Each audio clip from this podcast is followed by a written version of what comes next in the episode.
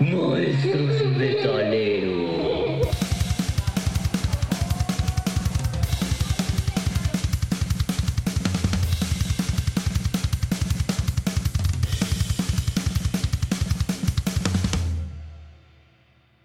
Eh, vamos a empezar.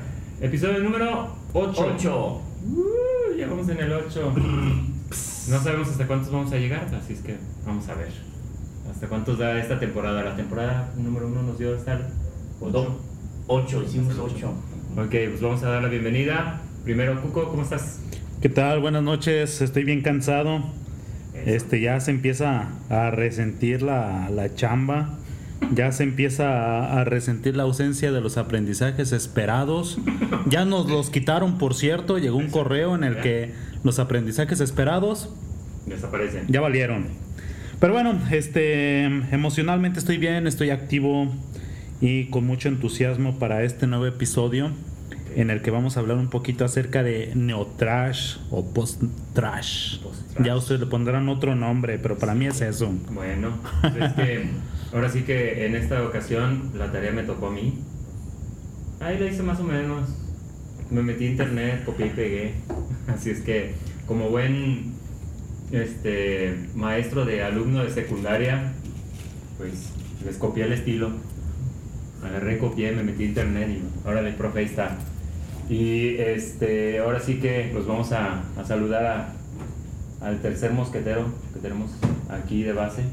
César, ¿cómo estás? Muy bien, buenas noches. Hello everybody, ¿cómo están todos ustedes? Les habla César de Sensei Villanueva para saludarlos, decirles buenos días, buenas noches, buenas tardes. La- Depende la hora en que nos estés escuchando y estamos aquí con todas las pilas cargadas para escuchar y hablar puro metal. Se nota que, que estuviste bien, bien sintonizado en los 80s, 90s en la radio, ¿verdad? Sí.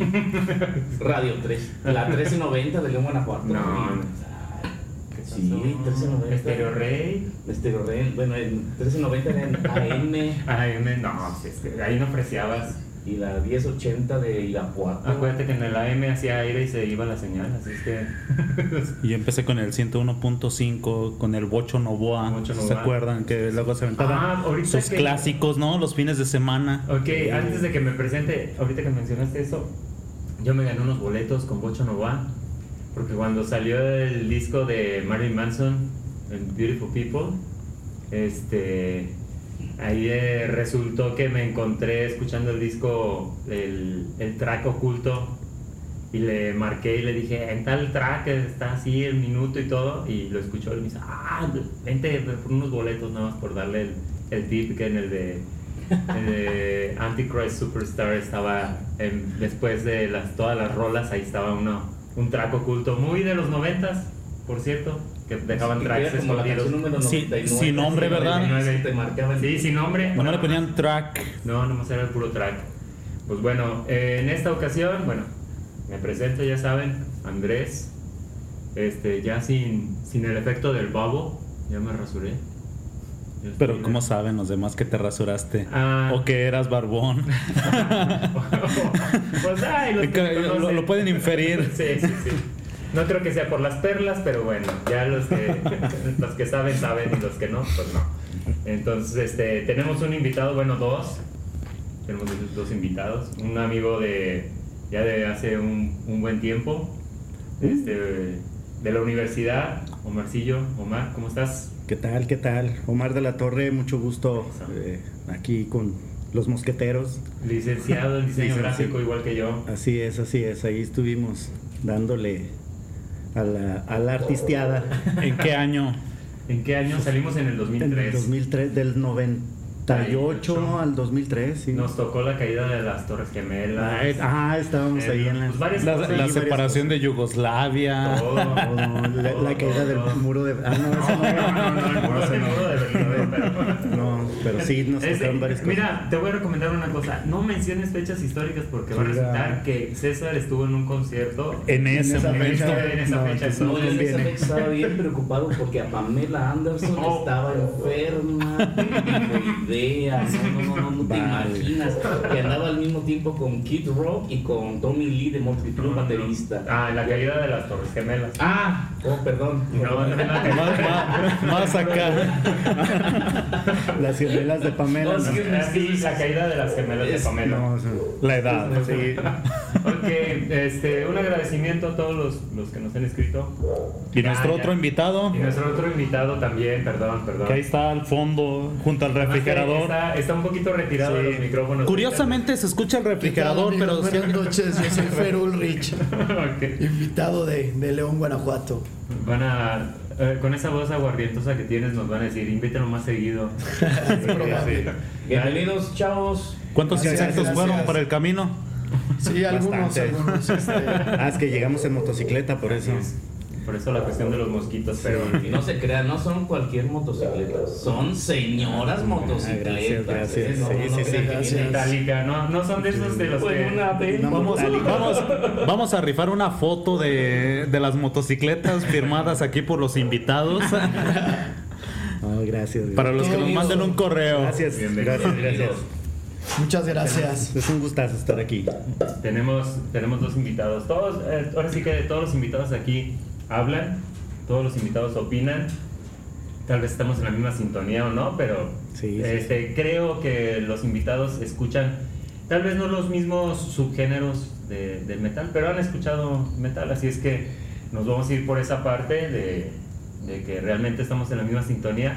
Desgraciadamente aquí a, a mi amigo Omar este, le gusta el metal industrial, Desgraciado. No, digo desgraciadamente, Ah, no, es que ya no por el, no por el No, subgénero. desfasadamente. Sí, sí, Desfasadamente, exactamente, porque el, el episodio anterior pues, fue el, Sí. de- el del metal industrial. Eh, No me pues, tocó. no le tocó, pero lo invité, dijo, pues órale, va, sí, sí voy, y pues vamos a hablar, este, en este caso, pues, si ya vieron el título, vamos a hablar de, de grindcore y sobre todo del group metal. Entonces, este, pues vamos a, vamos a ir tomando un poquito de forma y también pues, agradecer, como decía hace ratito, a los que nos han mandado mensaje. Tenemos ya bastantes visitas en, en TikTok que Sorprende. sorprende, sí. porque- Supera a nuestras, a nuestras oídas, ¿ah? Sí, sí, sí. Y descargas. Porque este, no, ahora sí que como este, dos cuarentones y un treintón ya desfasado de la, de la mitad. Casi cuarentón. casi cuarentón, este, no, no le veíamos potencial al, al TikTok y lo abrí y pues funcionó. Queríamos, le- queríamos le- mandar le- puros zumbidos por Hotmail, pero No. creo que ya no llegaban. Con los de 8 bits. Entonces, este, muchas gracias a todos los que nos están siguiendo en las redes sociales. Y pues ya saben, le ponen maestros y metaleros y asombrosamente aparecemos Donde sea. donde sea exactamente. Entonces, si estás escuchándonos por Spotify, Google este, Podcast, Apple Podcast, en el que sea, Podcast mexicanos. Sí, ya aparecemos en todos lados, entonces este, Amazon muchas gracias. Sí, Amazon. Amazon, ahí estamos también. Entonces, este, pues vamos empezándole, ¿no? Sobre todo, a ver, si nos vamos a la cuestión del, así como tal, del título de Grindcore o de... Vamos a empezar con el Grindcore. Pero- ¿Han escuchado? ¿Puedo, puedo interrumpir A ver. el guion que tenemos así bien elaborado? Sí, Eh, sí, sí. Perdóname por hacer esto. Como todos los Eh, eh, episodios. nuestro guion está bien estructurado, pero hoy me atrevo a interrumpirlo un poco porque creo que hace tiempo nos habían hecho una pregunta en la que se hablaba sobre la relación de las motos Mm. y el rock. Muy cierto. Este, ¿qué tan estrecha es esa relación ahorita que tenemos aquí a dos bikers? Es una relación superficial, es una relación este convencional, es una relación a priori, una relación a fortiori, es Oye, ¿qué eh, clase de relación ¿Son es? true? ¿Son true o no son true? Eh, porque se me hace como algo muy común, se me hace un común denominador dentro de y creo que lo podemos notar en la motofiesta, ¿no? Generalmente predominan bandas rock. Sí. ¿Qué relación existe entre ser biker y ser rockero? ¿Cómo lo explicarían ustedes que están aquí? Pues yo siento que es más como la, como la cultura estadounidense, ¿no? Como que pues, se da más ahí eh, esa relación, no sé, por, por, por la, la- lo clásico de las motos, lo, la- las marcas. Ajá, o sea, como que se, se conjuga, más que nada como que, como que viene esa relación de, de, de allá. Este, pero igual aquí en México, pues también tenemos nuestras bandas y tenemos nuestro rock y- y, también se Y nuestras motos. nuestras motos también. Pero es- pero pero yo siento que es más como como ese como esa eh, Relación. esa relación pues de, de, de- de cultural, ¿no? Pero como que ves, siento que que viene más eh, eh, no, no sé si somos imitadores. No sé, No, yo, no, yo- ¿verdad? yo creo que eh, la relación entre motociclismo y rock and roll eh, va derivado un poco de- del tema que el motociclismo fue visto como algo, algo, este, vamos, prohibido y el rock de alguna forma fue este también algo prohibido. Sí, sí, sí. No era una música que se escuchara comúnmente, no era música que se aceptara en la sociedad. Entonces, el tema de- del motociclismo viene siendo igual. Por eso se empiezan a originar los clubes motociclistas, así como se Bandas originaron las bandas, este, y de- rock. De rock, sí. Y este es, es parte de eso. ¿Qué pasa en México? Al final venimos este, copiando un poco el, el- el estereotipo del, del biker gringo y lo vamos adoptando hacia México. Pasó lo mismo con, con diferentes eh, artistas que adoptaron musicalmente ritmos que había en Estados Sí, sí, Unidos sí. Y lo jalaron hacia acá. Un Javier Batis, un Alex Lora Ya con letras. que de ahí empezaron a, copiar y y empezaron a cantar en inglés, terminan cantando en español, entonces yo creo que por eso va tan de la mano, que el gusto se rompe en géneros, híjole, Pues ves sí. en algunos eventos de motociclismo que se presenta la Sonora Santanera o se presentan los Tigres del Norte Azules. O Ángeles Azules Para y-. Pero- y abarrotan, ¿no? Pero O hasta sea, cierto punto como que también el, el ahora sí me voy a ir a, a una cuestión un poquito más técnica, pero hasta como que pareciera que la cilindrada de la moto tiene que ver con, con lo que escucha el biker, ¿no? O sea, pareciera que el que trae la moto más, más tosca, más, más grande, Más ruidosa. dices, ese cuate está escuchando un Metal. heavy, está escuchando heavy, pero realmente no está tan relacionado a final de cuentas, porque así como dices, en gusto se rompen géneros, pero sí te vas a encontrar más fácil a uno en una itálica que está escuchando un correo. A Osuna, el que te gusta. Osuna, ¿te suena? Te suena, pero no suena. sí. Entonces, yo- yo un doble P, payaso Es, que es P. parte, es parte de todo, porque por ejemplo, un rockstar es, es mal visto socialmente y un biker es visto o mal visto socialmente, ¿no? Y yo no dejo de, de comentar que a veces eh, eh, Pues ya no tanto. Ya. el juicio está muy mal infundado, pero sí nos ven como pandilleros en moto. Esa Sí. es la gran diferencia. Yo ahorita los veo como admirados a los bikers. Eh, sí, ¿A que sí? a eso Ah, un poco más que de- como de que ya no es tanto eso, como, como que ya es...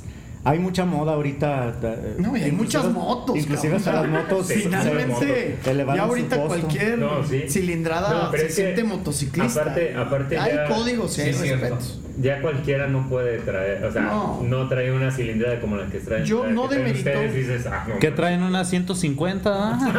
Sí, La mía es- Te C90. mandó un cero, pero Ah, Pero perdón. cada rayo del día. No, la mía es una Navy 110 de Honda. Exacto, entonces. Entonces, Es es una el- poderosa Vento 200.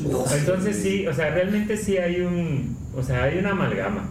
Sí, O claro. sea, va una cosa con la otra. Y es que realmente yo siento que si te subes a una moto de esas, no, o sea, ok, sí puedes escuchar música clásica y sí va a funcionar. Sí, sí. Sí, pero la imagen La hasta cierto punto de- es sí, así de es- que ese cuate va oyendo unas Rolota. bien puercas de Ese, ese vato va yendo Motley Crue. Mínimo. Va escuchando Girls, sí. Girls, Girls. Sí, pero ¿qué tal que, que va escuchando, no sé, o sea, ahorita dijeron la Sonora Santanera, tal vez sí, escuchando la Sonora o salsa y va en su moto. Pero siguen siendo como latinos clásicos, ¿no? Sí, sí, sí. ¿A que sea, sí? O sea, ahí sí hay una relación. También desde los años 90 cuando sale la película Terminator 2, Mm. un soundtrack es una canción de blues que se llama Soy malo hasta los huesos, Sí.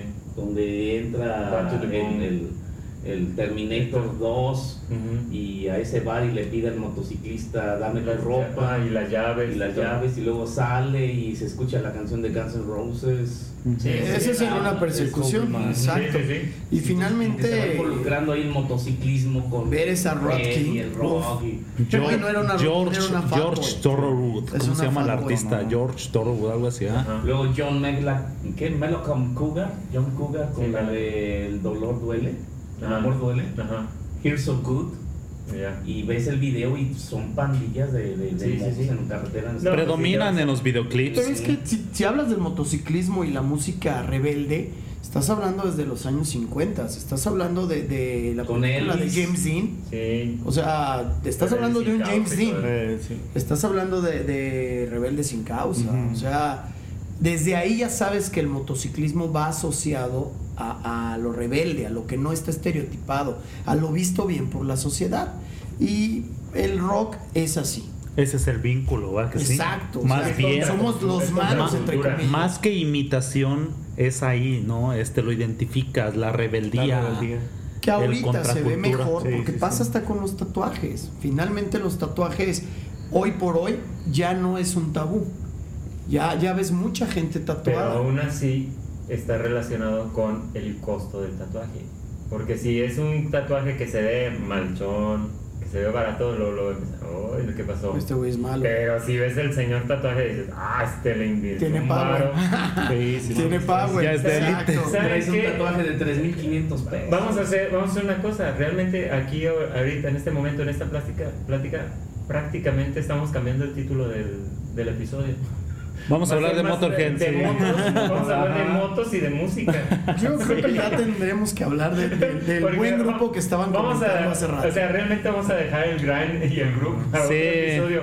Porque no podemos dejar eh, desaprovechar la oportunidad de tener dos bikers que están en clubes, o sea, y dos clubes distintos, si no me equivoco. sí, exacto. Ok, Muchas gracias entonces- por la invitación, No, no, Esa- no. Entonces vamos a seguirnos por ese lado. Ahora sí, se- esto se volvió una conversación, realmente como luego las tenemos en, en una carne asada, si lo quieres ver, o en una cheleada, o sea, que estás con tus cuates y estás así de que, oye, pues a veces no es necesario sacar la botella de 5 mil o 6 mil pesos para, para pasártela bien, sino unas Sí. chéves, unas palomitas y unas, ahora sí que es un new mix, o no, no digo, este... New mix. un new mix. Una- una botana popular mexicana. sí, sí. Una caguama Y una caguama popular mexicana. Si me permite romper el guion para Sí. comenzar con. Con otra cosa, con el, con el episodio. Ok, en Entonces este vamos a comenzar con el episodio real. caso, Después de No, 17 pero yo minutos. Disco de. Ah, sí, gracias, Paz, César. que- No, Yo para lo- que lo- les- lo voy a poner en la mochila. te lo lleves. Ok, hay que tomar en cuenta, bueno, en este Ese caso. fue en un viaje de Mis Ángeles, porque también he salido al extranjero. O sea, ayer lo, lo dijiste la vez pasada que escuchaste a Los Ángeles Azules en el Staples Center. Sí, pero por si no quedó claro, porque ya me mandaron callar. César, César nos comparte un álbum que tiene como título Southern Rock. Ok, El rock del sur, ¿verdad? sureño. El rock sureño. Sureño. Banda predominante de esto, totalmente odiada y criticada. Ujú. Liner Skyline. muy criticada, ¿verdad? virtuosos también, muy talentosos. Y pues me llama la atención la portada, porque creo que por eso lo buscó César. Sí. Este es una portada en la que se encuentra una motocicleta. ¿Qué motocicleta es? Una Harley, ¿no? Es, ja- Es una softie. es chopper, Ajá, pero Sí, una Harley. Casi, casi es la moto del renegado de la serie. una moto Nomás le rebelde. faltó su zarape enrollado en la parte de adelante. Exacto. Y las flamas. Y las flamas en Sí, el porque en la portada se ve que es blanca y negra. Eh, sí, pero fíjate que hay una, hay una cosa muy chistosa. Ahorita que ya cambiamos, bueno, no radicalmente, seguimos en lo mismo. Pero realmente el género en, en el que pudieras encasillar un poquito ahorita, hablando del, del, del metal, yo siento que el glam es donde entra mucho en la cuestión del, del, motos- del motociclismo, de los bikers. Porque hay una canción emblemática de Motley Crue que se llama Girls, Girls, Girls. Y empieza con, con una guitarra y, un acelerón, y unos acelerones de moto. Exacto. ¿Qué es lo que sucede? Incluso en el video salen todos Van con su- cuatro, los sí, cuatro. o sea, van todos en sus motos, su peinado súper estrafalario, su maquillaje bien, bien presentado, sus mallas, pero van unas señoras, señoras motos, ¿no? Entonces, ¿qué es lo que sucede? Realmente, o sea, podemos decir que en este caso el glam rock agarró, jaló ese, esa onda como para demostrar somos bien malotes, a pesar de que nos vestimos bien, bien girlies, bien Sí, señoritas, exacto. somos Sí, bien sí, sí. malotes. Y luego lo- Y la, a lugares donde hay chicas danzando en poca ropa en unos pasillos con unos tubos. sí. No, no, y Y lo puedes ver es- con grupos como no, no. Twisters. Sí, sí, sí. O lo No, puedes Van ver. Halen este, también. No, bueno.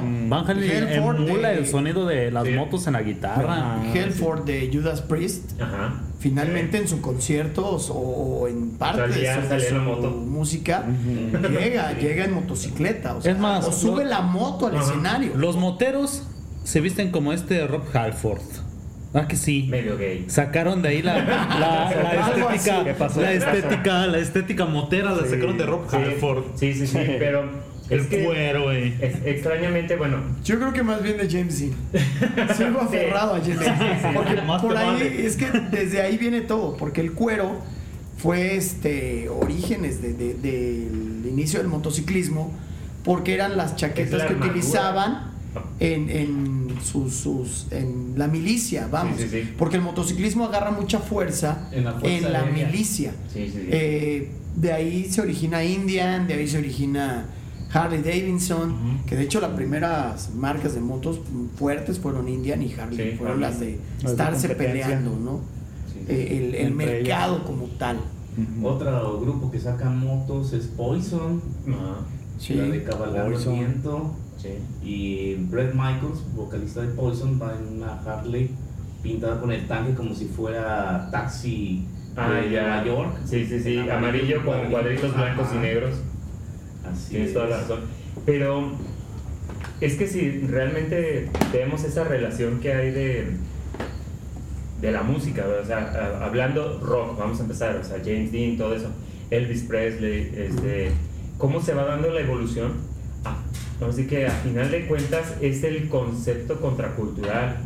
Este, por decir, en el caso de James Dean era, eh, ahora sí que era el rebelde sin causa, el cómo presentar el, el hecho de que estaba peleando contra la sociedad en la que vivía. Y realmente eh, si hablamos de eh, la cuestión evolutiva del rock hasta llegar al, al heavy metal es precisamente eso, el pelear en contra de lo establecido, el sacudir cabezas y hacer entender que en momentos la sociedad se vuelve un borrego, así que ahí están todos como borregos, siguiendo lo que dice el, el- líder o el gobierno y no cuestionarse, no preguntarse y como hablamos en, el- en la cuestión del black metal, el seguir la religión nada más por el simple hecho de que mis papás me metieron ahí porque mis papás eran de esa religión. Entonces, ¿qué es lo que sucede? En este caso, la música es la, la forma de hacer llegar el mensaje de que, oye, despierta. O sea, y sobre todo en la cuestión del heavy metal y subgéneros, es tratar de despertar de ese letargo que se tiene de levantarse a tal hora, irte al trabajo, trabajar tantas horas, regresar a tu casa y descansar para el siguiente día volver a hacer lo mismo. Exacto, Y una que vida sistema Te rutinaria. hace sentir que eso que haces es felicidad, Exactamente. cuando no.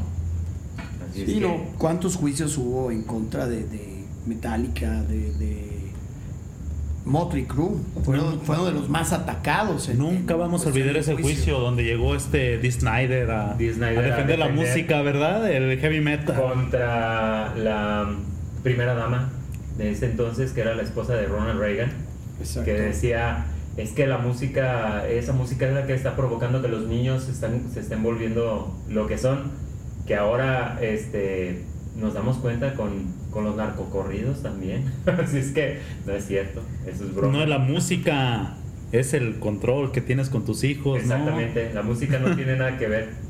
Entonces, sí podemos hablar de una cuestión contracultural, sí, Y sigue siendo y de sigue esa siendo. manera. Pero ahora, fíjense bien, en un principio sí era una cuestión como tratar de expresar el repudio, o sea, hacer una contra, porque los que andaban en, en las motos, en sus inicios, eran las personas que no tenían dinero para un coche, para un automóvil. ¿Y qué es lo que sucedía? Andaban en sus motos, hacían sus pandillas y andaban, si quieren nada más rodando, andaban echando el rol y hasta ahí. Pero después ya hablaban de pandillas que, no sé, asustaban a la gente. De malandros, ah. El malandro. Lo- que después se convierten en pandillas realmente peligrosas en Estados Unidos. Lo que pasa como tal es que cuando regresan todos los veteranos de guerra, ya vienen este, con un problema de inadaptación. Ya no había un lugar donde la sociedad los viera bien. Entonces, de ahí se originan los primeros motoclubes. Y uno de los primeros motoclubes, o los motoclubes más viejos y fuertes que hay a nivel mundial, porque son a nivel mundial. Este es Hell Angels. Sí. Y Hell Angels es uno de los motoclubes que se origina por esto, porque llegan los veteranos de guerra, llegan a, a- a quererse adaptar a una sociedad que no los veía bien por el abuso que había de sustancias, que eran sustancias proporcionadas por, el, mismo, gobierno, sí, sí, sí. que el gobierno los tenía letargados, los tenía dormidos, los tenía O los mal. ¿Para qué? Para que ellos pudieran matar sin, sin pensar. sentir. y había, híjole, arrasaron con, con gente en Vietnam, niños, mujeres, gente grande, adulta, adultos Sí, sí, mayores, a eso me refiero. Y cuando llegan a, a quererse adaptar a una sociedad, ya no encuentran un lugar en la sociedad. Y de ahí se origina el, el parche más delicado que hay dentro de- de- del nivel, bueno, de, de la cultura motociclista, que es el parche del 1%. Ese parche demostraba y les decía a la sociedad que estaba en contra del 99 que estaba estereotipado. Por eso, Los parches Se genera todo 1%, sí es eso. El parche del 1%. El parche del 1% era lo que ellos este, mostraban Pues estaban diciendo, voy en contra de ti. en contra de ti. Y al ser varias personas, pues la sociedad más los empezó a hacer de lado. A esto, a una le que empieza a sonar el rock and roll. Sí, sí, sí. y lo adoptan como, como un estilo de vida, como una música propia, pues Como el imagínate, himno. motociclista y rockero, bye. La sociedad jamás te va a ver bien. Es como que fuera malo, déjete malo. sí, sí, sí. Malo malote. Ay, Así es man. que- Ah, no, sí. es otro, ¿verdad? Ahora, este, si realmente nos vamos a una, a una cuestión ya más actual, realmente es, se ha vuelto más una válvula de escape al, al ritmo que, que se tiene que otra cuestión, o sea, como, como tratar de, de mandar un, un mensaje, ¿no? O sea, ya es más bien, ¿sabes qué? Me voy a andar en la moto para relajarme, para salirme de la, del ritmo de todos los días. O cómo lo ven ustedes ahora sí que como bikers, ¿qué función le dan? A rodar. Sí, hasta en la moto. ¿Qué función le dan, Omar?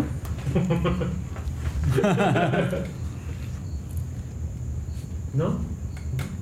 Yo, híjole, es que el, el salir a rodar, sí, sí te despeja muchísimas cosas. O sea, el salir en tu moto, el salir con tu grupo de amigos, el, el convivir en una carretera, sentir el aire, es, es parte de, de ese sentimiento de libertad que yo creo que no a mucha gente se le da la facilidad.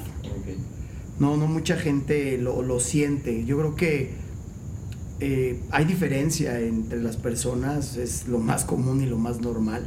No toda la gente es, es- está hecha para andar en moto.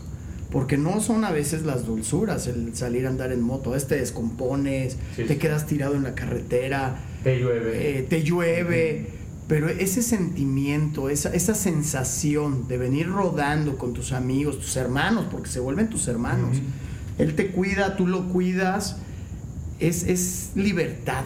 Es La lo que, lo que nosotros como, como motociclistas buscamos muchísimo, el, el poder hacer lazos con otros motoclubes, con otras personas, no necesariamente tiene que tener motoclub, simplemente el conocer eh, más gente en el, en el camino, eh, pararte a comer en lugares que ni siquiera lo piensas, es esa sensa- sensación de libertad, de no hacer lo que te marca la sociedad, es, es, híjole, indescriptible la verdad.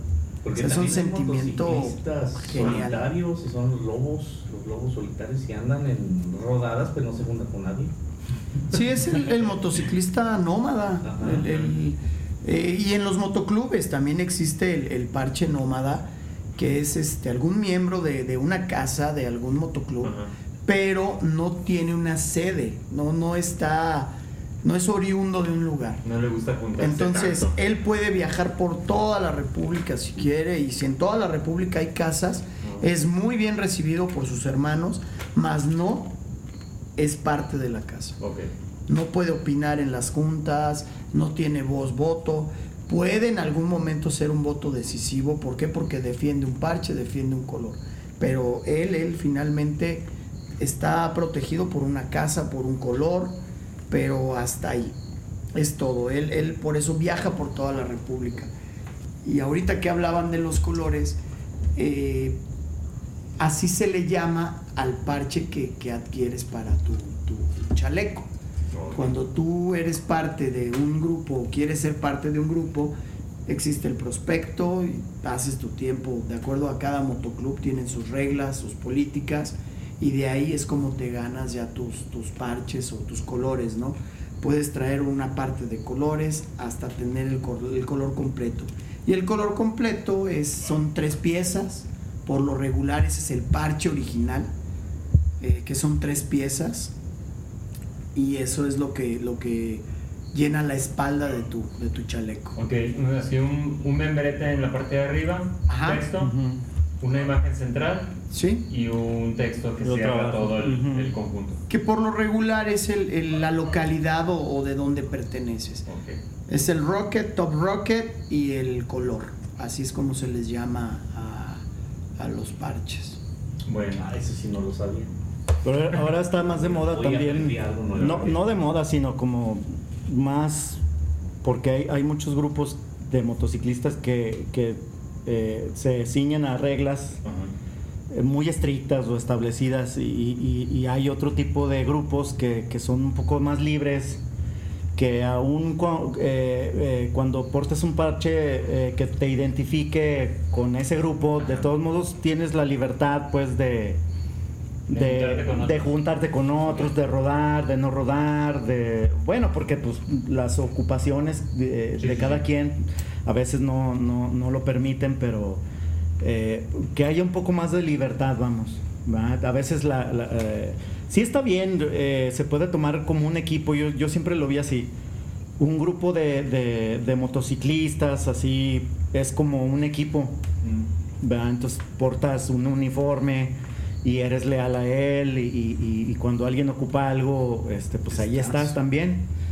Eh, y no importa también que sea de tu mismo grupo, sino que a veces te puedes encontrar a alguien en la carretera y, y- y necesitas de tu apoyo y pues lo ayudas. O sea, ese tipo de hermandad. Pero ese tipo de grupos más libres, y ahí yo me siento también perteneciente en ese tipo de grupos, eh, donde hay más libertad de, de poder...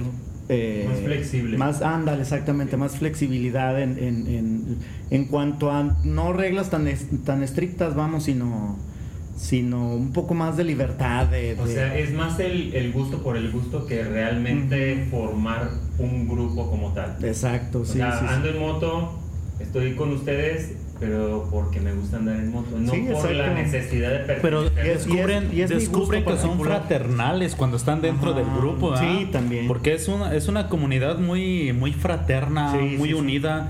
Tiene, me, me he dado cuenta que tienen sus propias sus propios sistemas viales, sus reglas de, Sí, sí, sí. Son usos de conducción en la, en la Ah, carretera. Sí. cuando sales en grupo tienes que tener un orden. Y se nota quién es biker y quién no. Cuando vas en la carretera ves un biker, ba- ba- bajan la mano, bajan Sí, la otra, suben la mano, enseñan el pie, enseñan el otro y tiene su significado, pero es porque ya es una comunidad que, que se ha conformado y ya es una tradición que son Sí, de esa sí, sí. manera. Exacto. Bueno, pregunta. ¿Ustedes cómo incursionaron en esto de, de las motos? ¿Cómo empezaron a ser bikers? ¿Por qué? ¿Qué los movió a llegar ahí a, a donde están ahora? ¿Cuánto tiempo tienen? ¿Cuánto duraron en Rodando. Antes de llegar a Sí. Híjole, es No, que- yo, yo tuve una cena de esa. No, es que esas son, son aventuras. No, son, son aventuras. Híjole, son anécdotas divertidísimas porque eh, ahorita lo que, lo que decía mi, mi hermanito Omar, este, existen lo que son los motoclubes, el MC, que, que es como lo portan algunos chalecos. Por ejemplo, yo pertenezco a Cerberus. Este es un Saludos MC. a los saludos. Gracias, gracias, Esperemos que nos escuchen, Cerberus. Y si no, voy a hacer que los escuchen, no te preocupes. Este, este, yo soy vicepresidente de mi motoclub, te digo, es un motoclub, es un MC. Y por ejemplo, Omar, él tiene un eh, MG, que viene siendo un motogrupo. Existen muchos motogrupos hasta con las marcas, ya marcas establecidas. Están por ahí los Hawks. Hawks son Harley Davidson. Este es un motogrupo por amor a la marca. Existen Sí, sí, Indians, que es otro motogrupo. Y sin Oye, hacer un comercial, perdón, este también pertenecemos mi, mi hermanito Omar y yo al Yamaha Custom Club México. Hola Yamaha. Este es un grupo a nivel Nacional. nacional. Necesito una Sí. moto para ir a doblado. Yo también. Yamaha, si nos quieres patrocinar, no nos agüitamos. No, no necesitamos de mil centímetros cúbicos para arriba. Sí. La que Ah, sea, buenas la que sea está bien. Con Una una FZ, 250, una SR, FZ es muy buena. No, este es un motogrupo. eh, dentro de, de la familia de Yamaha somos 300, 300 este, miembros a nivel nacional. Y dentro de estos 300 miembros a nivel nacional, pues muchos tenemos casa club, ¿no? Muchos tienen su motogrupo propio. En mi caso, el caso de mi carnal Omar, este, el caso de otros cuates de Chihuahua, de Guadalajara. Otros que son no- independientes también. y otros, hay muchos muy, hay muchos independientes. Este, Como el metal. Sus géneros. Sí, Exacto. exactamente, sí. Exacto, Sí, sí, es que es muy difícil tratar de... de, de- de- aquí hay un- una disyuntiva, ¿no? Yo, yo creo que aquí es donde se, se rompe esta parte. ¿Por qué? Porque estamos hablando de que somos libres, queremos libertad, queremos rodar, queremos salir, pero quieres pertenecer Sí. también a algo. Entonces, llegas a un Sí, club, de pertenencia. Ujú. llegas a un motoclub y hay reglas. Entonces, hay reglas muy ortodoxas que son los motoclubes muy fuertes que hay Muy a irónico. nivel mundial. Y hay motoclubes este, con reglas un poco menos ortodoxas. Nosotros nos consideramos así, no somos tan estrictos. Hay motoclubes donde el prospecto literal tiene que estar al servicio de las gentes que tienen ya color. Ujú. ¿Cómo? Cuida las motos, lava las motos, atiéndeme eh, a la gente que ya trae parche completo. Nosotros nunca lo hemos hecho de esa manera. Eh, en los motogrupos es todavía un poco más light. Pero yo creo que cuando decides portar un color, un parche, seas motogrupo o seas motoclub o seas nómada, pues debes de regirte también a algo, ¿no? Porque estás buscando pertenencia. Y al buscar reglas, esa pertenencia, pues son reglas. Y- No, y está bien, aunque sean estrictas las reglas, de todos modos, quien las acepta, pues está bien, o sea. Y tiene ese- que haber eso, o sea, por algo estás queriendo llegar Ajá, ahí. exactamente. Si y- no, y- pues ruedas. Y pasas todo el, tra- el, el- el trámite, se le puede decir, o, o el proceso para poder pertenecer. Y enchalecar. Y está bien, o sea, hay, hay quienes se quejan de repente de que, no, pues es que, ¿cómo van a estar así? O cómo, pues es que todo es respetable, ¿verdad? Quien lo acepta y quiere pertenecer, pues así es- está bien, todo Ahora, está bien. si lo- Pero ah, nos habían preguntado algo, perdón. ¿Cómo que desde cuándo empezamos o cómo Ah, sí, empezamos. perdón, sí, ¿Cómo sí, sí. estuvo ese show? Ah, bueno. Es que así es esto, así Sí, son las sí, sí. pláticas. Sí, se, se, se- Ya, se se van, evolucionando. Yo Ajá. creo que yo empecé a la edad de 9, 10 años que algunos de mis primos eh, en México se compraron, como decía por aquí César, la, la carabela, la que era de, pela- de pedales. Yo tuve una. Ah, y ya sí, era soñado, ¿no? Por subirte. Sí, era la bicimoto. Entonces, De la Power Wheels. De ahí eh, No, nos venimos a vivir a. León y me involucro en el tema de, de la motocross. Entonces, varios de, de- de primos, yo les digo primos, no son consanguíneos, pero me crié con todos ellos. Hasta la fecha, dos de ellos siguen este, compitiendo en, en motocross, eh, me involucro en ese tema de las motos y me empieza a gustar mucho el tema de la moto. Yo creo que ya, ya se va a ir como a cliché, pero yo creo que ya naces con el gusto por, por la- las motos o los coches en este caso. Hay gente que es muy apasionada por los coches, nosotros Sí. creo que somos muy apasionados por, por las motos, otra gente por el deporte, pero yo creo que desde ahí empiezas a agarrar esa parte. O sea, en lugar de que ustedes traigan la playera del equipo de fútbol, soccer o del equipo de fútbol americano, ustedes traen su chaleco con, de, Sí, con de los- su equipo, ¿no? Sí, claro. cuentas, o O sea, vas y- a alguna tienda y ves una gorra Harley Davidson y te la compras. Sí, sí, sí. O la O- playera de la marca de tu moto favorita. Exacto. O sea, O- vas jalando Pero el esa amor parte. es el amor a las dos ruedas, a Sí, sentir exacto. el calor La- en la carretera, la libertad, el, el viento, la los lluvia, el olor a excremento cuando vas Sí. pasando. Ah, eso es horrible. que por ahí anda en la carretera. No, No, el todo lo perro que te corretea. Todo se disfruta. Todo es cuentas. disfrutable. o ¿Y sea, cómo, cómo empezaste a ver? Gajes del oficio. Yo ¿ah? empecé, bueno, a mí me gustó porque mi papá también le gustaban las motos. Él tenía motos chiquitas y, y le gustaban mucho las motos también.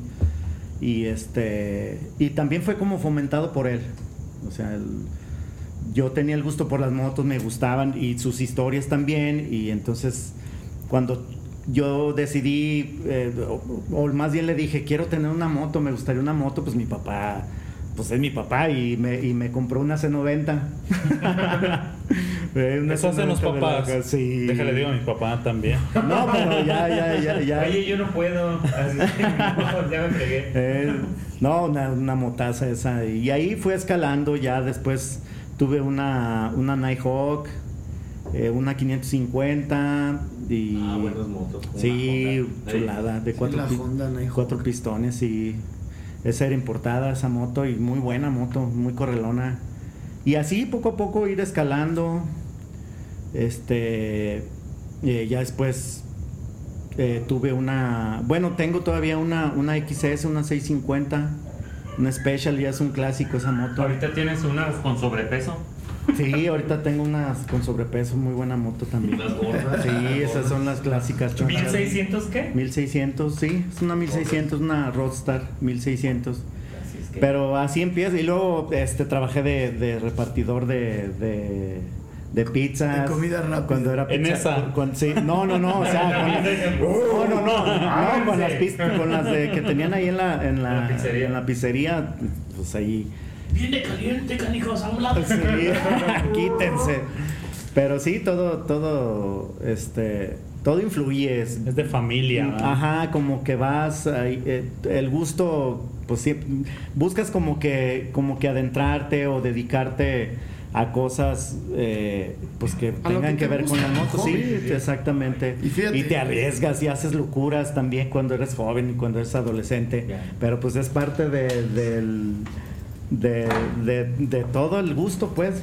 Pero es que, o sea, si lo analizamos bien, ahorita de cómo empezó, que era una forma de expresión contracultural, de ir en contra de, de lo establecido, dicen los, los norteamericanos del establishment, o sea, del- de, la presencia ya bien establecida, este, de cómo debe de funcionar las cosas, de cómo es que se tiene que presentar la sociedad, de que tienes que ser así, tienes que ser de este modo, con estas características. Cuando aparece esto, es ir en contra de todo. O sea, ahí realmente incluso yo lo que noto es que los bikers, incluso en la cuestión contracultural, si nos vamos a esencias, incluso se van hasta en contra de las cuestiones raciales, ¿no? Porque están en contra de, de la discriminación, porque aceptan a la gente simplemente porque le gusta andar en moto. O sea, no importa el color, no importa el estatus social, aceptan El incluso, género me también, ha tocado o sea, ver hay mujeres. Sí, hay eh, mujeres y, eh, todo, de pero, todo. pero realmente lo que yo me doy cuenta es que a veces hasta ves unas motos que dices, esta es una moto de una millonada, Sí, claro. y ves una moto que dices, ese cuate trae una moto mucho más económica, obviamente, pero no se le discrimina por ese hecho. No, y la actitud también del motociclista, o sea, ves todo que trae este, sí, las el ganas. espíritu Ajá. biker que, y no importa la cilindrada que traiga y eso es muy valorable. Casi, casi Sí. puede andar en el triciclo atrás de ustedes, pero si trae la actitud. Exacto, sí, órale. sí, sí. Y, y- y se ve eso y, y- y más que a veces los ves en la calle y más que criticar, pues es, es loable esa actitud que dices, ah, mira, o sea, Le gusta, ganas. le echa ganas, le- le- es, su, es su pasión también, Ajá. así igual que yo. A lo mejor yo tengo la posibilidad de tener otro, otra moto, este, o a lo mejor una cilindrada un poquito más grande, pero pues, o sea, No vas a, no vas a ser menos al No, no. Mira, porque- ahorita que este Ulrich decía, no, es que los, los Hell, Hellangers Ajá. fueron los primeros, ¿ah? Los Hellangers. Bueno, sí, Sí, sí. Me acordé de los Hell Satans, de los Simpson. Y en los Hell Satans de los Simpsons dije, ah, por eso se llaman Hell Satans. Eh, y ahorita que sí, dices sí. esto también, ahí en los Hell Satans, este, no sé si era Lenny o Ned Flanders, Ajá. que andaba en una podadora. Mm, sí. El chiste es la actitud, ¿no? Sí, que sí, traes. o sea, puedes sí, traer lo que tú quieras Y y, no vas a andar ahí. importa, o sea, todos son bienvenidos No, a fin de es, cuentas. es difícil porque hablabas ahorita tú un poquito de, de que en el motociclismo no hay distinciones. No, sí hay, sí, sí No, sí, hay. o sea, sí hay. Porque finalmente hay racismo, hay, Pero- hay motoclubes gringos, gringos que no Sí, no pueden tener un mexicano, un latino o alguien de piel, Perdón. piel oscura como, como Sí, de todo. dicen por ahí, perdón, me estaba, me estaba hablando mi esposa que es hora de irme. Oye, Entonces soy rebelde, rebelde, pero con Hay de obligaciones. todo, hay de todo como, como el- los ringtones, así es que los tonos del celular. Pero, o sea, realmente en esencia, o sea, Se no es- supone que no debe de ser así. ¿no? No, no, no, se supone que no debe de ser así. Mira, nos ha tocado de repente en la carretera ver chavitos de, de moto muy chica que están aterrizados, que están descompuestos. Y yo creo que esa parte es la parte que, que yo te puedo decir que, que como motociclistas es lo mejor.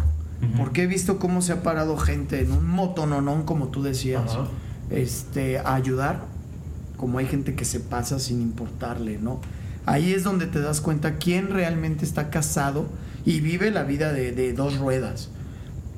Competimos y peleamos. Yo, por ejemplo, ahorita que escuchaba la historia de mi carnal de, de que su papá lo, lo alentó, en mi caso es, ¿por qué moto?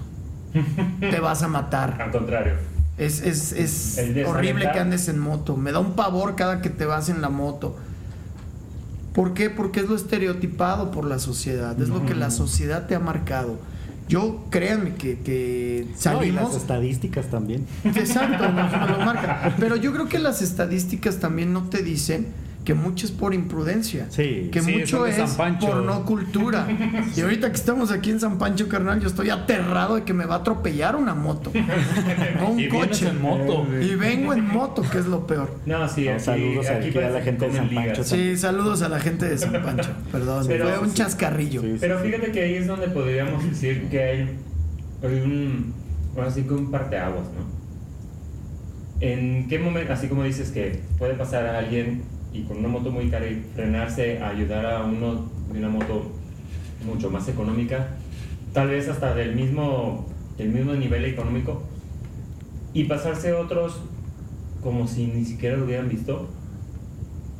Pero ahí es donde yo siento eh, en un punto en el que ahí es donde puedes decir que es un estilo de vida y un hobby. Exacto. Porque el del hobby es un cuate que no sabe qué hacer con, con su dinero, no sabe qué hacer con su vida. Entonces voy a andar en moto y me voy a sentir así bien malote y voy a andar en la, en la moto. Sí. Y, y le voy a quedar, me le voy a quedar viendo mal a medio mundo porque me van a tener miedo porque traigo una moto que hace un ¿Cuántos montón de conocemos ruido. así, carnal? Quiero, que quiero, al quiero platicar una Ah. experiencia. Quiero platicar una experiencia. Sí. Regresando de Guerrero, Ajá. venía de las costas de Guerrero, de la Costa Chica. Pues me regresé por este. ¿Cómo se llama? Por Iguala, Ajá. ahí donde desaparecieron los 43. Ujú. Me regresé por Iguala, de Iguala a, a Tasco, eh, pues están conectados, ¿no? Por la sierra. Y ahí en la carretera, en medio de la nada, este, venía con mi suegro, a mi suegro se le descompuso su camioneta, ya no, ya no, ya no andaba, este, y yo la tuve que remolcar un poco. Pero lo que se me hizo interesante es que pasaban vehículos, autos, automóviles, pasaban y pasaban y pasaban. Y el único que se detuvo a ayudarnos fue un motociclista. Se detuvo el motociclista, nos dijo, acá adelante hay un mecánico, si quieren quedarse a descansar, vayan con el señor de cierta carnicería y ahí van a descansar. Nos ofreció todo un tipo de ayuda y me doy cuenta que en general lo que dice ahorita del estilo de vida, este, vuelvo a apelar a lo que decía hace rato, este, predomina la fraternidad.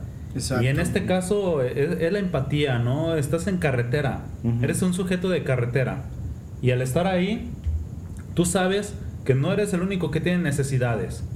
Todos los demás están pasando por una situación que a lo mejor a ti no te gusta, no te gustaría pasar. por ella y le ayudas, lo vas a apoyar, sea quien sea, sea un tráiler, sea un vehículo, sea otro motociclista, sea quien sea, está el apoyo, ¿no?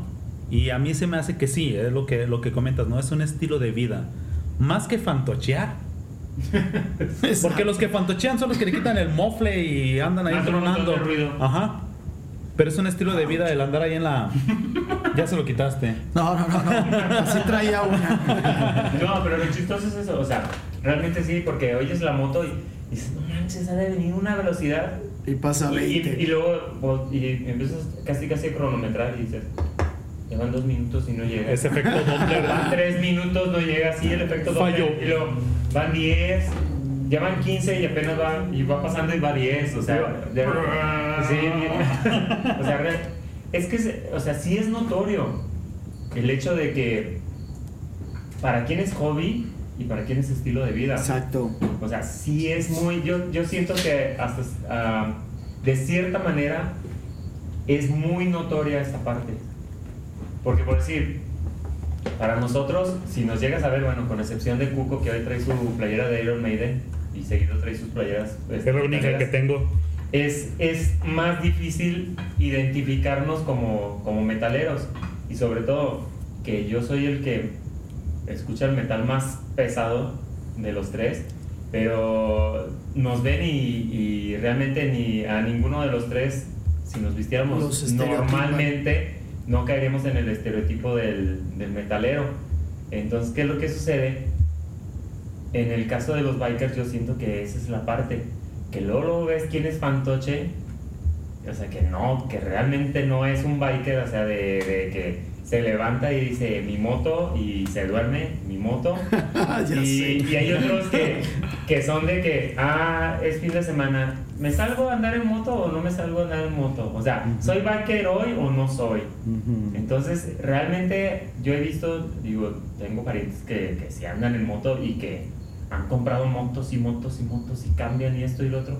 Y hay otros que los ves y, y dices, no, chavo, le cargaste a tu itálica, no por decir que es una moto económica, pero le pegan cuanta cosa se les ocurre, sintiendo que eso los va a hacer más bikers. Sí, exacto. Y más Entonces, rápidas. ujú. No, mira, ya vi- es, esa cultura, eh, vamos, eh, ha crecido muchísimo porque hasta dentro de, de estas motos que tú dices económicas Sí, sí, sí. y de cilindrada pequeña, hay concursos, hay modificaciones eh, eh, preciosas. Nos tocó ver, creo que hace dos años, ¿no, carnal? En, en Motofiesta hubo un, un este área para ellos donde hicieron un concurso para la mejor moto y veías un dineral metido en la moto. O sea, más dinero O sea, metido en la moto que lo que lo- la moto costaba. Sí, exacto, exacto. ¿no? Y lo peor es que con esa lana podías agarrar una cilindrada grande, pero ellos ya lo adoptaron como una cultura de, de- de vida. Ya lo hicieron un, un género diferente. Entonces, hablábamos de los subgéneros. Eh, esto ya lo hicieron ellos un género y se estancan, porque tú ves la moto y dices, esa moto vale una lana, puedes comprarte una moto más grande, puedes viajar más lejos. Ellos son felices yendo a, a Vergel de la Sierra y regresándose. Ya, ya, ya. Entonces, Sí. para ellos ese es su sueño. Y van a trabajar todos los días en su motito y para ellos es, es lo máximo. pero Para hay- nosotros sí es devorar kilómetros. Sí, sí, sí, pero aquí hay, hay una cuestión, fíjate cómo sí está realmente ligado o va de la mano el hecho de que ya hasta los de las itálicas ya hicieron un subgénero y una contracultura de la moto. Exacto. ¿Por qué? Porque ya no están buscando la motocicleta que era la que encajaba en el concepto de un biker. Ujú. Que dijeron, esto es lo que tengo, ¿qué puedo hacer con esto? Sí. ¿Cómo lo puedo adaptar? ¿Cómo puedo hacer que funcione para esto? Sigue siendo la misma ideología, ¿no? De fondo. Sí. El ir contra cultura, el ir, Sí. el ir cambiando las cosas. No quiero una motota, solo voy a tunear la mía lo más que se pueda. Y así se origina ¿Y lo voy la a moto de lograr? pista. Sí. Porque si te pones a analizarlo, en el motociclismo existe lo que es el, el que todo el mundo nombra como chopper, que es la, la moto crucero. La crucero. Está la, la moto rat, la coffee racer, Sí, está sí. la de pista. Entonces, ese tipo de, de- de cambios que ha habido dentro de las mismas motocicletas pasa en las motos de pista. Le quito el escape, le pongo uno que se oiga más, eh, quito piezas para que pese menos, que de por sí no pesan, pero que pese menos, que pueda adquirir más velocidad. Entonces todo tiene un cómo, ¿no? Yo creo que todos, todos los que hemos sido motociclistas o somos motociclistas, en algún momento nos buscamos con qué moto te sientes mejor. Yo ahorita, a mí me preguntan ahorita, aparte de que ya mi edad está ya difícil, pero me preguntan Ah, ahorita, chavo, estás Pues tienes joven. 24, ¿verdad? Ajá, más o menos, por ahí le estoy pegando. ¿Qué edad? Este, 44. Ah, está Ah, 44. 49. 46. Ah, bueno. Este, 45, sigo la cuestión es de que yo, por ejemplo, ya no me subiría una moto de pista. 40 y pico. Ájale. Solo Sí, que se sí. pueda. Exacto. Todavía. Sí, pero. Yo ya no me subiría a Ajá. una moto de Sí, pista, sí. ya para mí no es cómoda. Entonces, sí, yo que busco ahorita eso. El, el- el convivir con mis carnales, con mis hermanos. Como te decía, la amistad con Omar ha sido muy fuerte, tengo ya tiempo de conocerlo. Y nos hemos hecho muy buenos amigos. Y disfruto mucho su compañía, el viajar con él, que ahora sí me espantó, pero bueno, viajo con él. Este, ¿Qué? ¿San Ahorita- Pancho? No. No, no, no. No, Ahí ahorita no, nos ahí. pasó ahí un. un detallito, un en, la detallito en la carretera, pero bien, O sea, me bastante ameno. se, se me apareció un tope ahí de la nada. Ay, sí. De esos topes divertidos que no parecen topes, Sí, sino sí, sí. son como monumento al tope. Y me sacó, como que dije, ¡ay! Y lo pasó él, lo pasé y de repente el otro. Y dije, este sí lo frenamos, este sí lo frenamos. Sí. Pero este, bien, bien. Sí. Pero son historias, son anécdotas y son cosas que como dices, el disfrutar, el salir a rodar con mi carnal es, es, híjole, es- son, son cuestiones que no puedes luego describir Son experiencias. porque son experiencias súper, o sea, súper. Ok, entonces, Hugo, creo que tienes una pregunta. Sí, eh, más que pregunta es una conjetura. Este, ahorita que sé lo de las motos, ¿no? Este, las aficiones que tiene cada quien en sus cosas, siempre lo llevan a explorar, a buscar lo más y lo más y lo más y lo más de lo que estás haciendo. Ahorita que decían de las motos, es que buscas que se, que se vea mejor, que, que se escuche más fuerte, que dé más rápido, o sea, la vas a customizar. Y luego luego pensé, esta es una pedalera. O sea, en la guitarra, está- en, en la, en la moto Sí. está buscando menos que una pedalera. Es que busco el sonido espacial, es que busco el sonido que tenga el wow, y busco el sonido flanger, busco el delay, busco todas estas cosas. Sí. ¿Por qué? Porque es lo que te apasiona y, y- y- y te da un placer el encontrar esas cosas. Yo me atrevo a decir que, que yo puedo entender un poco lo que están diciendo ellos Ujú. con el placer que siento al estar haciendo las cosas que me gustan con lo que me gusta. No es dar clases, perdón. Mi vida va más allá de, de la escuela. Un aula. Ajá. La vida, la vida es interesante y, y adornar nuestra vida con estas cosas pues, es algo que wow. Y encuentras gente, cuando encuentras a la gente a la que le gusta eso, es todavía muchísimo mejor. Ujú. Eh, así nació Maestros y Metaleros. ¿Eh?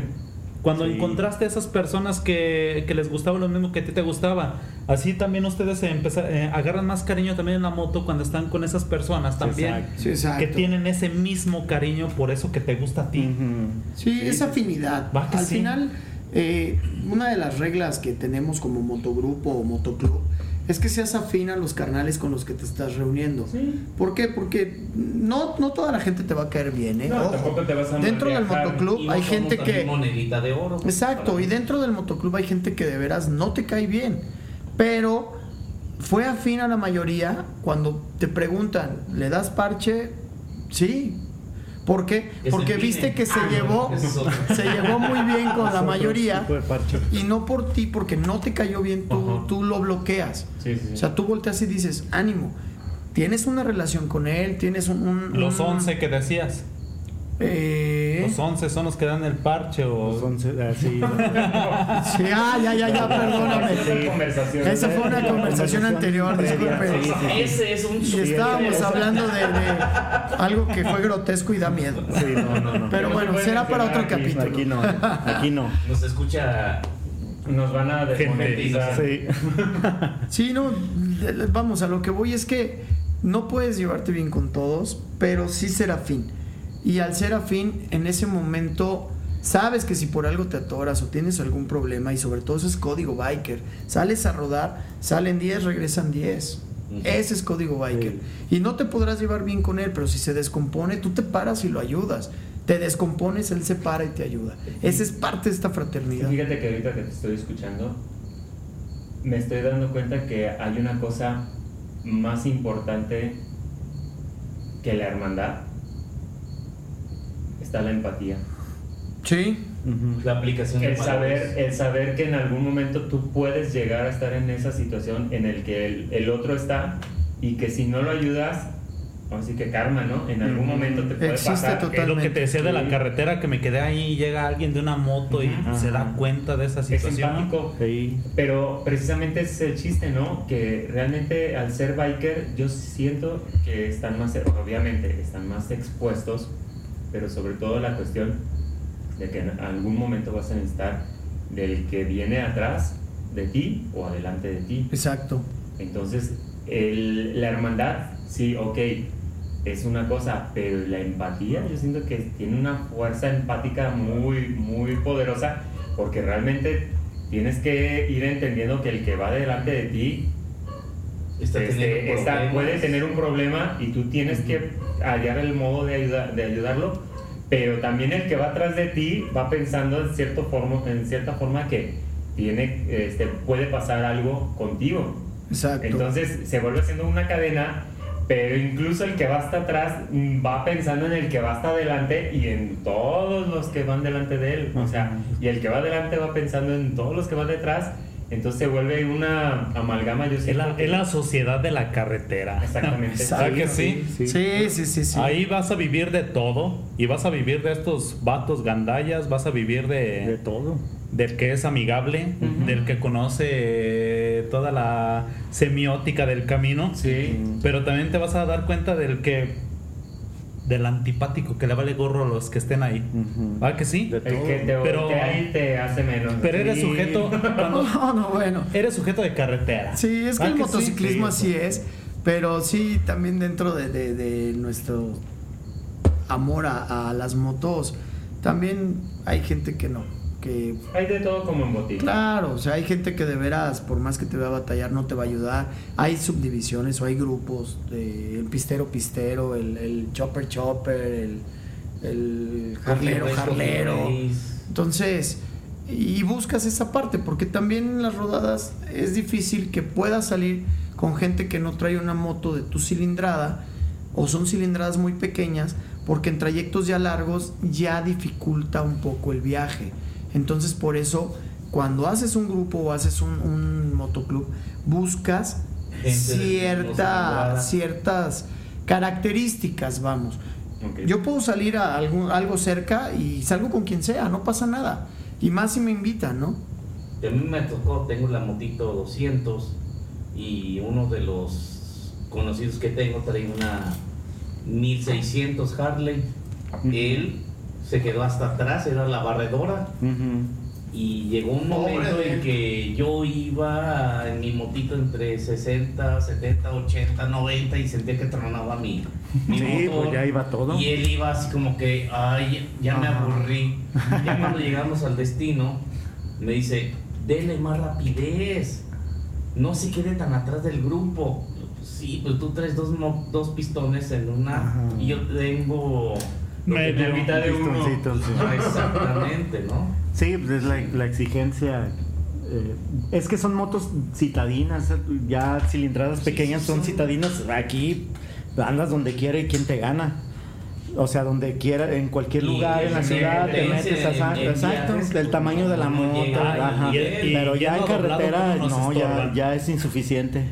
Sí, llega un momento que la moto se empieza a calentar, te empieza a exigir, no puedes exigirle más a la motito Y ya valió. y el problema el del jarlero es que su moto se iba calentando. Sí, ya se no- va que no recibe calentando, el mismo aire Porque no, no, y la velocidad que debe de llevar. Entonces, Y una Harley no debe de ir siempre a la misma velocidad, tienes que llevarla arriba de 130, luego la bajas a Ajá. 80, Ujú. luego la subes a 140. Esperemos que, que Harley nos esté escuchando, ¿verdad? También, Harley, este, Harley, aquí estamos, voltea a vernos. sí, regálanos unas bandanas, aunque sea. Miren, Unas este, carteritas. Sí. está, está mega interesante, bien interesante la charla, pero vamos cerrando, ¿no? A Sí, ver, claro. Vamos yo cerrando tengo un una- poco yo tengo esto. una pregunta. A ver, ahora sí que como estos maestros y metaleros, realmente, bueno, ya, ya mencioné a Omar que, que le gusta mucho el, el metal industrial, sobre todo Rammstein. Sido- Lamentablemente, como dijiste. No, dije lamentablemente porque no estuvo, Oh, ¿qué no pasó? estuvo en el episodio. No lo Sí, compongan. No por el ya. género, a mí también me gusta Sí. Rammstein y me gusta No, este. Dujas, Orgy. Orgy con Blue Monday, que es su One Hit Wonder. Sí. Así es que Ministry, yo soy Ministry. fanático. A Ministry es bueno. ¿Eh? Ok, entonces, este, ahora sí, bandas que les guste de metal. O sea, ahora sí sin compromiso y sin tratar de recordar así. Ah, es que es- ¿cómo se llama? Y sin quedar bien. Y sin quedar bien, A ver, Omar, tus bandas. Mis bandas favoritas. Pues ahorita eh, el metal industrial a mí me mama. Entonces, soy Ramstein y, y, y he estado escuchando algunas bandas de, de metal alemán y no, son, son chuladas. O sea, tienen. Megahertz. Sí, tienen mu- muy buenas joyas. O sea, tienen joyitas Joyitas. en, en- Ajá, mezcla de. Ajá. Mezcla de, de, de ele- de electrónica con, Con con, metal. con metal, ¿verdad? Eh, y, y rolas muy estructuradas, muy buenas. Eh, bueno, ese es lo, lo- mi gusto. eh, Cotidiano. sí, que- cotidiano. Sí, sí, sí, lo que escucho de diario. Porque el gusto. Ya, pero- y si aprovechamos también el gusto culposo. La Gloria Trevi, Sí. OV7. Eh, sí. No, no, no. Luis no. Miguel. No, no. Oye, Ah, no, va a César, terminar dijimos como que la vas a cantar. Ah, Magneto. Magneto. Como a ver, a ver, ya A ver, apro- aprovechando, ¿no? Los Banda papitos. metal, gusto culposo. Sí. Yo también lo voy a decir. Ok, a ver, pues ahorita vamos. En el caso de Urlich, ¿qué te gusta? Fíjate, yo soy gronchero. Ok. Me encanta la música grunge. Ok. Ah, sí. Una de mis bandas favoritas es, bueno, Nirvana, yo creo que de todos. Pearl Jam. Hay, hay una. Pearl Jam, soy ultra fan de Pearl Jam. Ok, hay aquí una nota aclaratoria en el, en, en el podcast que Nirvana no es una marca de ropa. Ah, sí, no, por Porque hay favor, no piensa- sí. Tampoco Ah, ¿no? Misfits. No, tampoco Misfits. Misfits Oye, no espérate. es marca de ropa. Nirvana tampoco estamos hablando del budismo. No, no. Por favor. Pero bueno, no, este, soy un- fíjate que mi inicio en el, en el, en el rock, yo creo que como muchos empezamos con Guns N' Roses. Sí.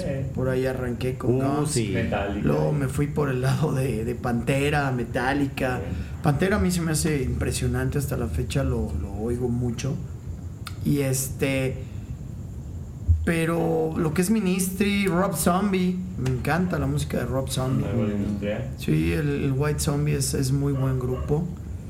Pero sí, Ramstein, sí, no, fíjate, Ramstein lo escucho, no me desagrada tanto, pero no.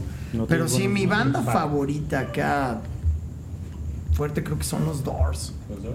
Sí, yo creo que me clavo por ese lado. Soy ultra fan de los Doors. 70s, está bien. Sí, soy ultra fan de los Doors. No, es, es que igual Yo también me encanta Chains me, me encanta. Guns N' No, Roses, no, me son Garden es Doors. bueno. Audioslave es muy bueno. Actualmente, pues mi banda favorita pues es Ramstein y ese género Te gusta, industrial. sí, pero aquí la cuestión es de que, o sea, realmente tienen un bagaje cultural dentro del rock, del heavy, ah, por ahí van a- Sí, ¿Eres yo te he escuchado desde Carcas, Obituary, Este, Tool. Fuiste a ver a. Riders of the Storm cuando estuvieron en León por ahí del 2008. No, 2007, que vino ¿verdad? Manzarek, ¿no? ¿Verdad? Sí. Sí, no, no pude ir. Y el vocalista fue de- de- del grupo de Cult. Mm, Creo que el vocalista fue Sí, de andaba en ese, en ese entonces. Ajá, andaba Sí, en ese, en ese proyecto. Sí, no, no, no tuve la oportunidad, pero en realidad lo que es el rock a mí me, me encanta, desde el rock en español, bueno, rock este, en español, hablémonos, hablélo, hablemoslo como tal, rock en español. Y sí tengo diferentes culturas. Este, hace rato les comentaba de- del nuevo éxito que va a ser de brujería, que no creo que nadie lo oiga, pero No, finalmente brujería es bueno. No, Y hay que apoyar el rock mexicano. Nosotros sí lo apoyamos. Yo siempre recomiendo una banda Una mexicana. Sí, brujería está, está lanzando. Ok, entonces sí están realmente dentro del, del metal. Ahora, están dentro de la clasificación como lo manejamos aquí en México, que es rock pesado. Ujú. Que luego es lo que dicen, ah, tú escuchas rock pesado. Ajá, realmente sí. es heavy ¿Qué metal. ven? Pero este, Sí. Brujería, brujería se me hace que está hasta dentro del gra- del este del ¿Del grind. grind? Ah, que sí. Ok. Yo creo que, sí decías le pega al grind o, ¿Cómo se llama? lo catalogaban como el death, ¿no? Como death metal. Sí, Se me hace más grind. Más grind, ok. Entonces, pues sí, son, son metaleros hasta ah, bastante porcentaje de su gusto musical. ya Sí. Uno tiene Una- más una banda que- otro más beryllium. Un pero- metalómetro. Una banda que a mí me, me- así me, ¿Te gusta? me- me- sí me gustó Ah. mucho en su momento. Bueno, me sigue gustando. Me orgasmea, diría yo. Sí, sí, sí, es Santa Sabina. Uf, sí, claro. Sí. Gusto culposo. Yo estaba Sí. enamorado de Rita. Gusto culposo. Yo creo que todos estamos. Gusto- Yo pensé que ibas a decir Gloria Trevi. No, no, no, Santa. Sabina. Bueno, en su, en su época mm, yo los fui a ver al teatro y, no, no, no, sí. Sí, sí me acuerdo que en la universidad. Sí, sí, sí. Sí, no, Rita Guerrero, híjole. Lástima que se, Pues Se- ni modo. se- sí, se la- se la llevó Diosito, Se le diría. llevó el se cáncer. volvió alérgica a la vida. Gustos, Sí. gustos culposos, Sí. los bondadosos, los temerarios, los Acosta son rockeros de closet por la prohibición del PRI del rock and Sí. roll. Pero si es- no, estos vatos hubieran hecho cosas totalmente Sí, distintas. eh, Sí, aparte ¿verdad? que es tu gusto culposo por el ritmo eh, De cuando trabajaba en la fábrica, cuando era pespuntador, sí, Así es también. Sí, ¿no? Y, Y es cierto. y fíjate que, que luego, con- en, en mi caso, luego se sorprenden que les digo el nombre y el grupo de ciertas canciones así Básicas. Y me dicen, ¿tú cómo sabes? Le digo, pues es que en la fábrica de mi papá, cuando iba a ayudar a cortar hebritas o cualquier Sí, ahí cosa, aprendes. se escuchaba, Sí. o sea, no, es, no son géneros que consuma, pero sí sé quiénes son. Así es que Hasta cuisillos. hasta cuisillos. ¿no? Todo, sí. No, no, vamos. Pero al final. El único, el Sigo único haciendo zapato, el único fresa desde nacimiento es, el, es esa. Él sí no escuchó cumbias ni nada. El puro ¿no? magneto, Sí, ¿eh? el puro magneto y vuela, vuela. es que, Que hable, Pues está muy callado. Que, que dentro de mis gustos Culposos. culposos sí hay, hay interesantes cosas. como, Por decir que de, de la legión de mi señor padre, ajá, que mamá les digo yo, mi mamá estuvo una temporada viviendo en Chicago ok. y trajo muchos discos. Eras tu mamá. Ándale. Ya sé, y, sí. y, y mi papá pues era de las jilguerillas, Ah. Coco Sánchez, Los tres haces. los tres haces. Estaba a punto de decir los tres haces. Y de repente que mi papá lo escucho cantar rolas de Lupita D'Alessio, Daniela Romo. Yo, yo no escuchaba las voces, yo como niño siempre me bloqueé las voces, pero la dentro música. de la musicalidad de esas rolas, yo escuchaba el rock Mm. y había muy buenas rolas con, Que estaban con pesadonas. con pesadonas, pero pues lo hacían pop, estaba el poder de los Azcárraga en Mm. Televisa y pues yo crecí en ese ambiente entre el bien y el mal. Escuchas estas rolas de mujeres arrepentidas, de, de amantes, es lo bueno. Pero si escuchabas Van Halen, Jump, eh, Twister Sister. What Rider, ay, eh, ay, ¿cómo entiendes esas cosas que son diabólicas, son malotas? Música del diablo, dice la sociedad. Exactamente, lo Kiss. I was made for Bien cursis. Bet de Kiss. No, y no. ¿cómo puedes escuchar esa música? Diablo y es bien Y romántico. Bet, ah, perdóname, Bet, voy a llegar un poco tarde, de- estoy ensayando. Así es que Ese es tu gusto culposo. mi gusto culposo son las rolas. De músicas de, de De las mujeres dolidas. De las jilguerillas. No, hasta hubo un momento en que yo escuchaba hasta Vicky Carr. Linda Rosta. ¿Qué es lo de qué? Estoy cansado de tanta pesar, decía Vicky Carr. Híjole. Ayer. No, bueno, es que, digo, la diversidad musical. Mi papá le lleva a mi mamá 13 años, imagínate. Entonces, la música que mi papá escuchaba, pues no era a lo mejor No. la música que mi mamá escuchaba. Entonces, yo crecí con esa diversidad musical. Ahora, mi caso, yo metalero a morir. Yo era de los que, de veras, literal, soy muy sociable, pero musicalmente, si no era lo que yo quería escu- escuchar, No me hables. yo me sentaba en todas las fiestas. Y me bloqueaba. No, yo, oye, vamos a bailar. Yo no bailo eso. Yo soy el malo de la fiesta. Entonces, me caso. Grúñeme. Mi suegra. Grúñeme. Sí, sí, sí, sí. O sea, yo me exorcizaba. Entonces, mi suegra este, es del Capomo Nayarit. Un saludo al Capomo Nayarit. Este, y allá es pura música norteña.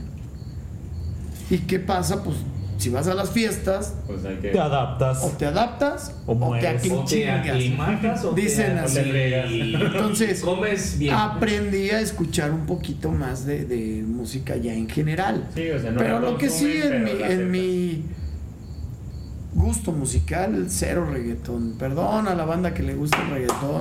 No te preocupes. Un aplauso, pero- El título de este podcast es Maestros y Metaleros. No creo que Sí, digo, por alguien se vaya a ofender por mencionar que. Pero hay metal reggaetón, ¿eh? Ya creo que está saliendo algo nuevo. Y Varios, varios. Les recomiendo que escuchen a Cristian Castro Metalero. También. ok, pues vamos a. Amigos, nos despedimos. Con Recomendación. placer, un honor. Y voy a recomendar este. Mi primera recomendación era sobre el grind y el groove, pero me voy a retractar. Para el siguiente episodio. Ajá. Y recomendación para esta para este episodio, un grupo, creo que son de Nezahualcóyotl o Chimalhuacán. Se llaman Fugitivo Rock and Roll, Fugitivo Rock and Roll y tienen un álbum que nada más es un single. Se llama Vikingos Bikers. Son una banda de rock urbano, Ad hoc. este, apenitas, este, apenitas queda. Y me acordé, dije, estos vatos. Este, ya cuando organice mi próximo cumpleaños, en alguno de mis cumpleaños, quiero invitar a esta banda. Ánimo. Si nos escuchan, Fugitivo Rock and Roll, quiero que vengan sin cobrarme viáticos.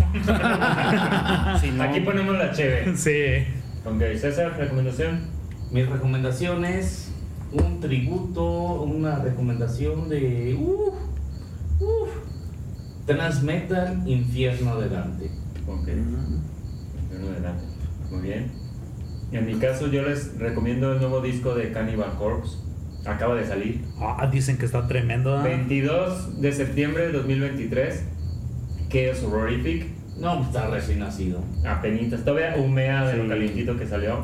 Y del Está- infierno, Tiene del líquido fuego que amniótico. sale. Todavía, es más, todavía hace el, el líquido de. Huele azufre, huele a azufre. El líquido amniótico después de reventarse la fuente todavía, todavía. está sin secarse. Sí, todo Todavía está está sin secarse. No le han pasado ni siquiera el trapeador encima. ni. Mm. Omar, ¿qué nos recomiendas?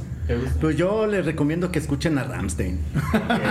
Si no, si no lo conocen, conózcanlo. Ok. En general. Urlich. Híjoles, yo les recomendaría para que se empiecen a, a empapar de esto de que estamos hablando, Territory de Ok. Sepultura. Tranquilo, más suavecito. No, yo creo que ya José vamos José, o- tengan. Nomás empezó con un disco ligerito. Ah, Roots, No, Bloody empezar Roots. Roots, sí. Roots. No, Territory, que- órale, que pues. Territory de. Sepultura. Adaptación. Vale. Si les gusta la música y el motociclismo, no dejen de escuchar a CC Top. Sí, sí, Ah, O sea, de ley. claro, claro. Es, banda rockera, Es de ley. Motorhead. es del Motorhead Motorhead. Y no puede faltar está- Motorhead tampoco. Exacto. A mí no me gusta Motorhead, pero pues Ok. ¿Hay algún dato curioso? sí, este Alberto Pimentel fue a dar un concierto. Pero- Sabemos que Alberto Pimentel Menciona quién es Alberto. fue vocalista de Trans Metal en el infierno de Dante que recomienda César Ok. y posteriormente se hizo vocalista de Leprosy, fue a un concierto y cuando muchos de los este, de las personas que iban a ver el concierto Alberto Pimentel va, lo saluda y la gente se queda de, ah, pues quién es este vato, ¿no? Y Alberto Pimentel sale todo enojado, ¿no? Chamacos pendejos. No saben que yo vendí más de 100 mil copias con Transmetal. El infierno de Dante logró quién sabe cuántas ventas y lo grabamos con el mismo de Decide. Y para, que estos, de Decide, y, para, Glenn- y para que estos no sepan quién eres, eso sí duele, ofendió. se ofendió. Alberto Pimentel. Yo me hubiera ofendido también. Pero ya escuché otras versiones. Yo también. Dicen que Pimentel llegó y nada más les pidió caguamas. Órale. Ese es el, el dato curioso, ¿no? Lo investigamos y hay que llegar a, sus raíces. El, el señor Pimentel.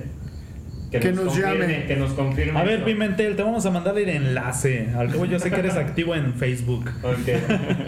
Y Entonces, tenemos el correo maestros y metaleros arroba gmail.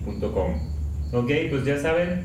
Quiero mandar un saludo a Shifters, Free Riders, que es mi grupo eh, al Ah, que pertenezco. No, no lo había dicho yo. Ok. Este, un saludo a toda la banda y pues ya saben, al gusto de las motos, pues hay que darle.